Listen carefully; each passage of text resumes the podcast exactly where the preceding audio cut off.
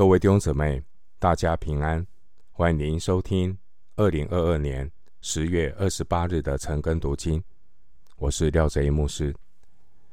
今天经文查考的内容是《创世纪》四十一章一到十六节。《创世纪》四十一章一到十六节内容是九正推荐约瑟为法老解梦。首先，我们来看《创世纪》四十一章一到八节。过了两年，法老做梦，梦见自己站在河边，有七只母牛从河里上来，又美好又肥壮，在芦荻中吃草。随后又有七只母牛从河里上来，又丑陋又干瘦，与那七只母牛。一同站在河边，这又丑陋又干瘦的七只母牛，吃尽了那又美好又肥壮的七只母牛。法老就醒了，他又睡着，第二回做梦，梦见一颗麦子长了七个穗子，又肥大又佳美。随后又长了七个穗子，又细弱。又被东风吹焦了。这细弱的穗子吞了那七个又肥大又饱满的穗子。法老醒了，不料是个梦。到了早晨，法老心里不安，就差人召了埃及所有的术士和博士来。法老就把所做的梦告诉他们。却没有人能给法老圆解。经文一到八节，在九正从监狱释放之后，过了两年。两年之后，法老呢做了两个梦，梦境让法老心里不安，但埃及的术士们却无法为法老解梦。经文第一节说。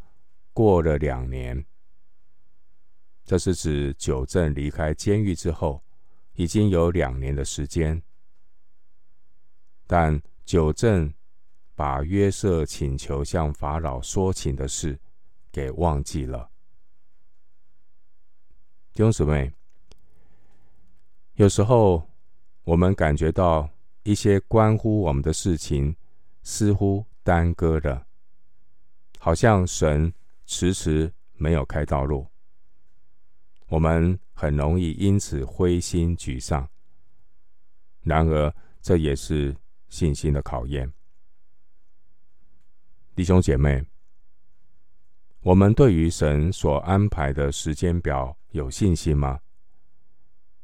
有时候时间久了，我们很容易失去耐心，遇到某些。影响我们的事情，如果迟迟没有改变，千万不要灰心，也不必抱怨。先问问自己，是否仍然敬畏上帝，持续的与神同行。先问问自己，在神还没有成就之前，这个过程，我有没有虚度光阴？我有没有先求神的国和神的义？我有没有谨慎自守、警醒祷告？不要只专注在神有没有照你的意思来答应你的需求。神的意念高过人的意念。弟兄姐妹，我们一生的好处不在神以外。诗篇十六篇二节，我们要学习在。任何的情况下，让主自己成为我们最大的满足和喜乐。经文第一节，九正离开监牢之后，约瑟又被监禁了两年。两年之后，法老也做梦了。法老梦见他站在尼罗河旁，上帝通过法老。做的两个梦境相似的异梦，预备约瑟成为埃及的宰相。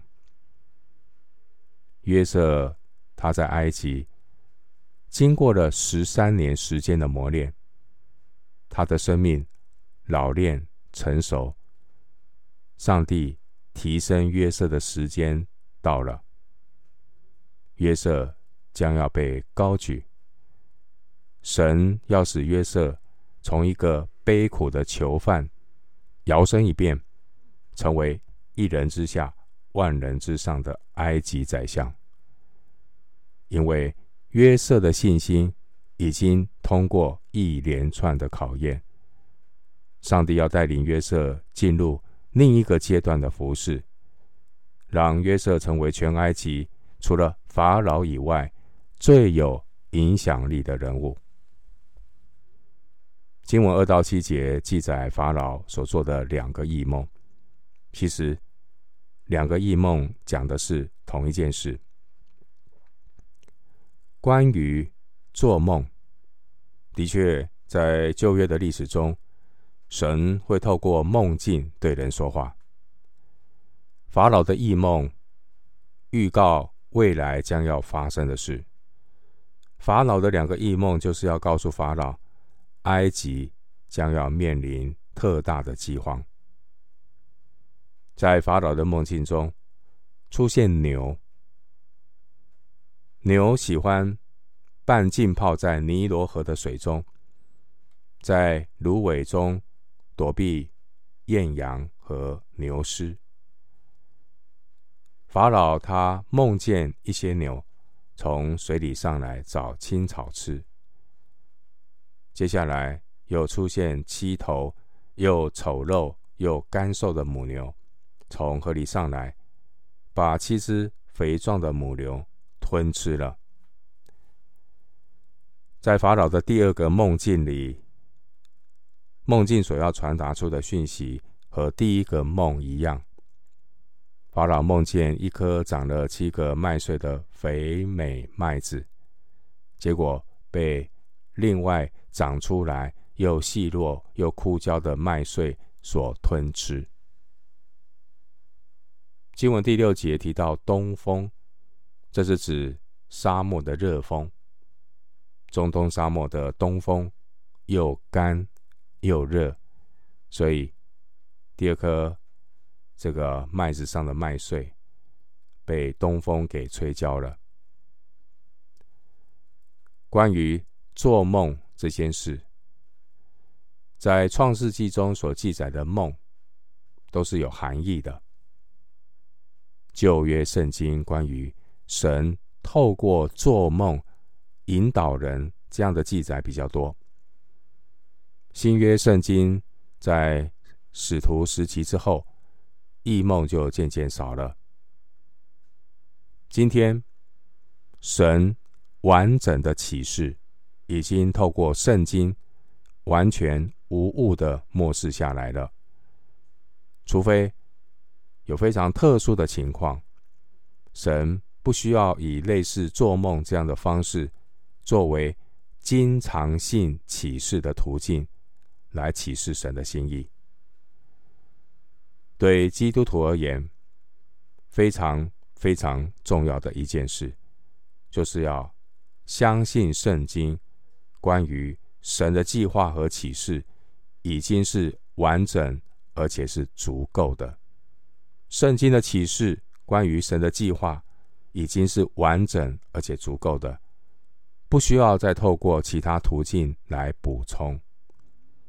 因此，基督徒不要舍本逐末，去高举某些人一些特殊的经历，好像圣经都没有说过一样。另一方面，神借着圣灵引导我们进入真理。约翰福音十六章十三节，圣灵是真理的灵，圣灵是又真又活的神。圣灵能够及时的透过圣经来启示神的心意。总而言之，神所喜悦的基督徒。就是顺从圣灵的带领，向圣经对齐。弟兄姊妹，我们要高举圣灵借着圣经所带来的启示，而不是高举个人的经验。参考彼得后书一章十六到二十一节。今天的经文创世记四十一章一到七节，提到埃及法老所做的两个梦，显然这是出于神的带领。所以当法老醒来之后，法老的心灵陷于困惑当中。经文第八节，法老对于自己所做的梦感到不安。而当时，埃及所有的术士和博士也都不能够解释法老梦境的意思。关于这些术士和博士，在古代的王宫中，他们是提供咨询的专家顾问。术士和博士的工作包括研究宗教与科学、观看星象、解梦、预测未来。和行法术等等，这些在法老身边的这些术士博士，应该不乏很有能力的人，但是他们能力的来源并不是独一的真神。经文第八节说，这些术士和博士，没有人能解开法老的梦。今天的经文创世记四十一章一到八节。神为约瑟被提升做了一个布局。上帝要使用一个希伯来的奴仆约瑟，让埃及人引以为傲的智慧和能力黯然失色。后来旧约的历史到了巴比伦帝国成为霸主的时期，巴比伦帝国境内。也有许多的术士和哲士，他们也是不能够解开尼布甲尼撒王所做的梦。神兴起另外一个希伯来的奴仆但以理，去为尼布甲尼撒王解梦。但以理书第二章，根据以上的事实说明，不管一个国家再怎么强大。一个君王再怎么样的专权，都不能够超越神大能的权柄。历史是掌握在上帝的手中。回到今天的经文，《创世记》四十一章九到十三节。那时九正对法老说：“我今日想起我的罪来。从前法老恼怒臣仆，把我和善长。”下在护卫长府内的监里，我们二人同夜各做一梦，各梦都有讲解。在那里，同着我们有一个希伯来的少年人，是护卫长的仆人。我们告诉他，他就把我们的梦圆解，是按着个人的梦圆解的。后来，正如他给我们。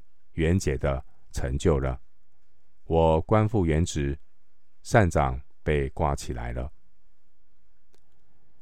经文九到十三节，九正想起两年前约瑟曾经为他解梦的经历，九正就向法老推荐约瑟来为法老解梦。弟兄姐妹，上帝做事有定时。神的意念高过人的意念，神不误事，神也不误时。对神而言，在神没有难成的事，但神更看重的是对于属神儿女那生命的塑造，并且神掌管我们人生中每一个经历和每一个过程。我们只要专心仰赖耶和华。在一切所行的事上，都认定他，神必指引我们前面的道路。箴言三章五到六节，弟兄姊妹，神所安排的时间总是最合适的。如果九正在两年前官复原职之后，就立刻帮助约瑟从监牢中开释。那么，约瑟出狱之后，很可能就直接回迦南地去了。这样，不但约瑟自己不能够得到后来的祝福，约瑟的家人也不能因着约瑟成为宰相，在饥荒中蒙受保守。神的时间，神所定规的时间，总是最合适的。回到今天的经文，《创世纪》四十一章十四到十六节，法老随即差人去招约瑟，他们便急忙带他出监，他就剃头、刮脸、换衣服，进到法老面前，法老对约瑟说：“我做了一梦，没有人能解。我听见人说，你听了梦就能解。”约瑟回答法老说：“这不在乎我，神必将平安的话回答法老。”经文十四节，我们看到约瑟在坐监多年之后，竟然。得到埃及法老的召见，而且是在没有任何准备的情况下被法老召见，这是神所预备的一个机会。而约瑟是随时做好准备的人，因为监牢的生活训练约瑟成为一个随时与神交通的人。法老的钦差大臣急忙的把约瑟从狱中带出来，帮约瑟梳洗打扮。希伯来人是留发蓄胡子的，在监狱中的约瑟更是这样。而埃及人的礼节是剃尽毛发，在王宫中的人更是一身光鲜。经文十四节，约瑟就照着埃及人的习惯。剃头、刮脸、换新衣服，进到法老面前，就如同诗篇一百零五篇十九到二十节说的：“耶和华的话试炼他，只等到他所说的应验了。王打发人把他解开，就是治理众民的，把他释放。”经文十五到十六节，法老本以为约瑟只是一个解梦的专家，没想到第十六节，约瑟见到法老的第一句话就说：“这不在乎我，神必将平安的话回答法老。”约瑟很明确的告诉法老，并不是他有能力解梦，一切都是。倚靠神的带领。言下之意，约瑟告诉法老，约瑟之所以能够帮别人解梦，是因为约瑟认识神，并且只有神能将奥秘的事指示人。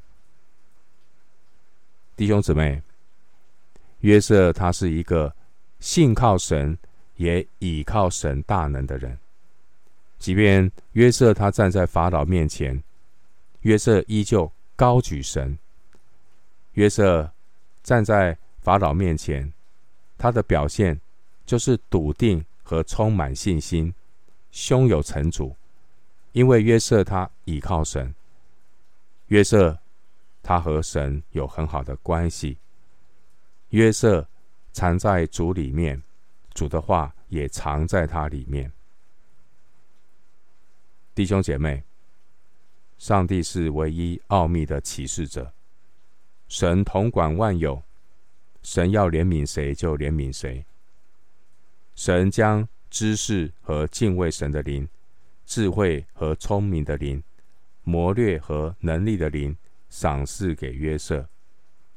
当约瑟在为法老解梦以前，约瑟他已经先把荣耀归给神。